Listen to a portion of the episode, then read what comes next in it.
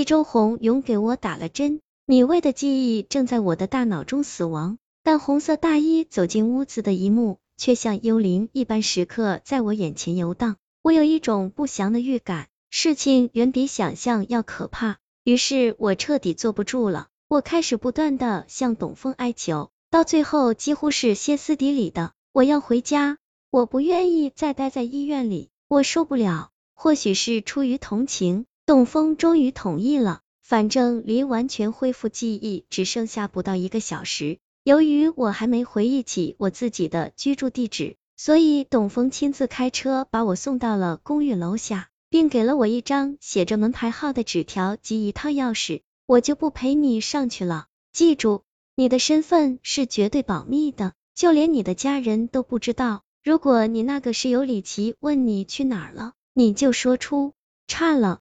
在他眼里，你的身份是一个化妆品销售员，不要多说话，多说多错。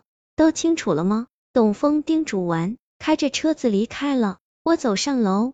门卫、保安都和我友好的打招呼，他们认得我，但我越发沮丧和惊恐，因为脑子里的洪大义也正在行走，他的路线和我此刻走过的完全相同。我打开公寓的门，走进去，米歇尔·迪亚兹在屋子里的另一扇门上媚笑。我按下遥控器，屋子里响起震耳欲聋的交响曲。我扭动米歇尔·迪亚脚边的门把手，但是它被锁上了。我一脚踹开他，冲进去，拉开衣柜，红色的大衣夹杂在一堆西装里。他在笑，比米歇尔·迪亚兹笑得更加热情。我大吼一声，一把将他拖出来，扔在地上。我趴上去闻消毒水的味道，里残存着鲜血的记忆。是他，是他！我在屋子里翻箱倒柜，桌子、床铺一片混乱。我从床下的皮箱子里翻出了红色的大衣。手套，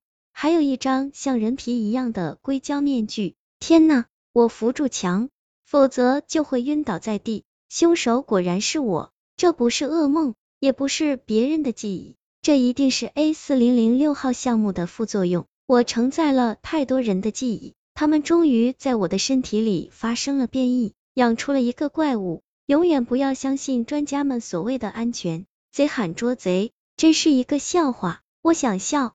但是笑不出来。沙旺，你在做什么？我回过头，看见李琦和我同租一套公寓的室友，也是我的大学同学。他惊骇的看着我，像是看着一个怪物。此刻的我，本来就是一个怪物。他的目光落到红色的大衣、红色的手套，我如同野兽一般跳起，将他扑倒在地上。一旦传出去，警察什么都知道了。李琦尖叫着反击。他试图掐住我的脖子，我抓住他的头往地上撞，他的力气很大，我扼住他的脖子。随着命运交响曲的结束，他没有了呼吸，我和一具尸体一起瘫软在地上。啪嗒，凌乱的书桌上的一个相框掉落下来，我看见里面的照片，那是李琦。这不是我的房间，这是李琦的房间。四个小时刚刚过去，混乱的记忆已经重组。八，这个世界太冷了。红色是最温暖的颜色，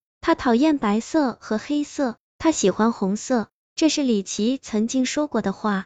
那一天，他去参加母亲的葬礼，穿着红色的大衣，戴着红色的手套。半个月前，他的母亲因为重病进了医院，需要一大笔手术费和治疗费。可是他所在的公司却偏偏在这个时候宣布破产，他丢掉了工作。而无良的老板却卷了雇员几个月工资跑掉了，李琦怎么也找不到他。我把自己所有的钱都借给了他，但那也只是杯水车薪。他的母亲还是在一个很冷的夜晚死在病床上。那天晚上，李琦不断的用右手击打墙面，直到鲜血淋漓。如果他能够及时拿回欠款，也许就能提早动手术。也许，现在我终于想起来了。李琦的老板就是米未，他曾经提过那家珠宝公司的名字。一切都太迟了，衣袋里的手机在响，电话来自警局。我侧头看着已经死去的李琦，看着他的头颅，他完整无缺，所有的记忆，关于他的，关于我的，都在里面。